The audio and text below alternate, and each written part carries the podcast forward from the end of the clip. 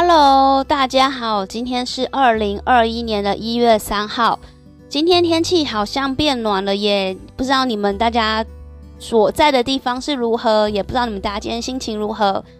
我今天心情还不错，因为我今天五点就搭上我们公司的接驳车就回家了。回到家洗完澡、煮完饭、吃完饭，到现在他才八点，觉得这个人生非常的完美。所以呢，想说来跟大家分享一下我最近去的一个景点，它叫做一九三三老厂房，它在海伦路那个地方。这这个地方其实我第二次去了，然后这次去的时候，我觉呃，我发现就是这个小区似乎有一些规划，就是他把他有政府可能有做了一些观光的。整理，所以它其实把整个小区就是融合成，你可以跟着它的指示走，一二三四五六七八九这样去逛整个小区。它还有一些呃网红的咖啡店啦，还有网红餐厅。大家如果下午到那边走走累了，还可以进去休息一下。那其实这个一九三三老厂房呢，我第一次去的时候，我觉得蛮震惊的，是因为它整个建筑就是它是一个钢筋混凝土，然后灰色，非常的。感觉让我感觉非常的威武的感觉，所以我其实有一点蛮，然后进去就觉得哇，不可思议！那个建筑的设计就是它，因为它有很多的廊桥，就是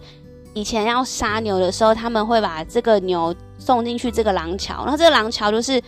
它有不同的尺寸，然后它的算是屁股比较宽，然后头比较窄，所以就是牛进去它就踩出不来了这样子。那它有很多的错综复杂的这些楼梯。上上下下，所以会变成说，这个整个建筑物里面就是一直很让人家充满一种很神秘的感觉。再加上因为它是屠宰场嘛，所以曾经操纵过生死这件事情的东西，会感觉里面就是又是灰色，然后又错综复杂的东西，又有点阴暗。其实我是有点怕鬼的，但是就是这个感觉就会让人家觉得很神秘的感觉，所以就觉得蛮喜欢的。那可以跟大家介绍一下这个一九三三老厂房，它是是它其实原本就是上海工部局的屠宰场。一九三三年由工部局出资兴建，著名的英国设计师巴尔福斯设计。它是一个钢筋混凝土的结构。那它这个历史，它这个就是建筑设计的风格呢，就是含了东西方特色。整体建筑有古罗马巴西利卡式风格，外内方圆、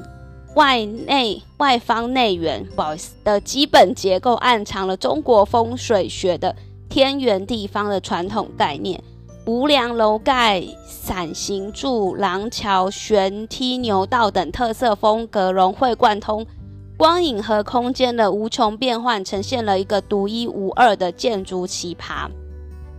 好，这可以，这个是他们这边的介绍，可以呃给大家参考一下。所以我觉得这个里面跟大家介绍一下这个廊桥跟牛道，它这个当时会有这个牛道，就是说它为了要让人跟人跟动物可以分开，就是说因为当时的生产流程和工艺已经跟国际接轨，实行人畜分离的制度，